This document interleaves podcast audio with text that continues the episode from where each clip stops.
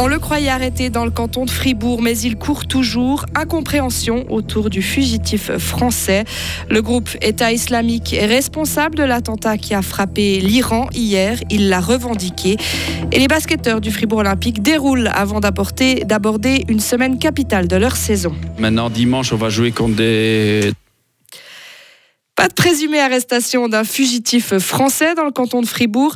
La justice française a annoncé hier l'interpellation dans notre région d'un homme de 17 ans en cavale depuis une dizaine de jours. Mais l'information est fausse. Le parquet d'Annecy s'est trompé. Une erreur confirmée par la police cantonale fribourgeoise qui assure qu'aucune arrestation de ce type a eu lieu. Une incompréhension concernant un compte rendu écrit en anglais serait à l'origine de la confusion selon les médias français. Le mineur fait l'objet d'un mandat d'arrêt européen il s'était évadé d'une maison d'arrêt en Haute-Savoie où il était incarcéré pour vol à main armée. Quatre hommes ont été arrêtés à Romont pour des graffitis sur des wagons CFF. Âgés de 21 à 35 ans, les individus auraient commis les faits dans la nuit de mardi à hier. Ils ont été arrêtés peu de temps après à bord d'une voiture suite à un contrôle de police. Les policiers ont trouvé des traces de peinture et des couvercles de bombes de spray dans le véhicule. Les auteurs présumés ont été placés en arrestation provisoire. Le montant des dégâts s'élève à plusieurs milliers de francs.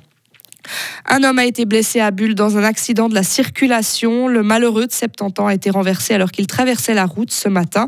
Inconscient, il a ensuite été transporté en ambulance à l'hôpital. La police cantonale fribourgeoise a lancé un appel à témoins pour avoir des informations sur le déroulement des faits.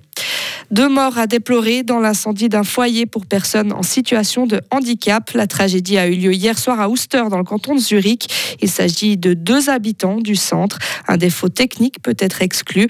La police privilégie donc la piste de l'intervention humaine. Une enquête est en cours. Le groupe État islamique a revendiqué l'attaque qui a frappé l'Iran hier. Israël a d'abord été pointé du doigt. L'attentat a fait 84 morts et des centaines de blessés. Le groupe djihadiste s'est exprimé via ses chaînes Telegram. Il a indiqué que deux de ses membres ont activé leur ceinture explosive au milieu d'un grand rassemblement à Kerman dans le sud du pays. La Suisse a d'ailleurs condamné ces attentats sans savoir qui en était coupable. Au lendemain de la tragédie, le département des affaires étrangères s'est dit consterné et les chances de retrouver des survivants au Japon se réduisent. Près de 80 personnes sont toujours portées disparues, trois jours après le puissant tremblement de terre qui a secoué le centre du pays. Le bilan provisoire s'élève déjà à 84 morts. Et un petit miracle s'est toutefois produit. Une octogénaire piégée dans une maison en ruine a été sauvée par un chien de sauvetage.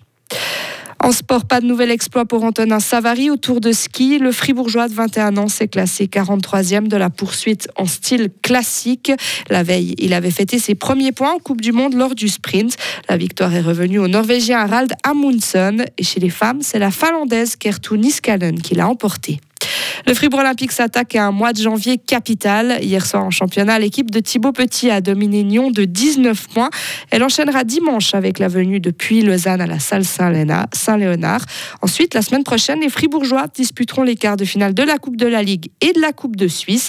Un programme relevé d'après l'entraîneur Thibaut Petit. Maintenant, dimanche, on va jouer contre des, chiens fous. Hein. C'est une équipe très, très agressive.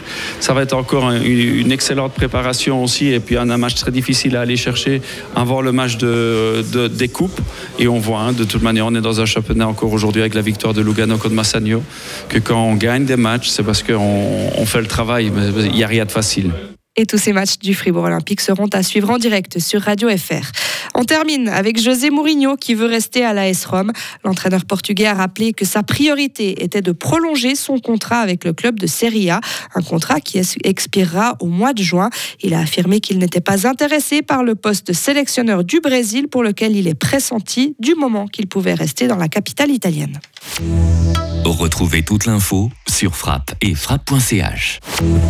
La météo avec le garage carrosserie Georges Beauvais à Grelais et la Ford Fiesta qui vous procure un plaisir de conduite absolu. Nuages et de la pluie pour ce vendredi, rien de bien folichon et des températures qui descendent progressivement. Il fera 7 degrés au meilleur de la journée en Suisse romande. Pas mieux pour le week-end qui s'annonce gris et frais avec quelques gouttes au flocon. Il fera au maximum 5 degrés samedi, pas plus de 3 dimanche. Le début de semaine s'annonce tout aussi nuageux froid, mais plus sec, selon Météo Suisse.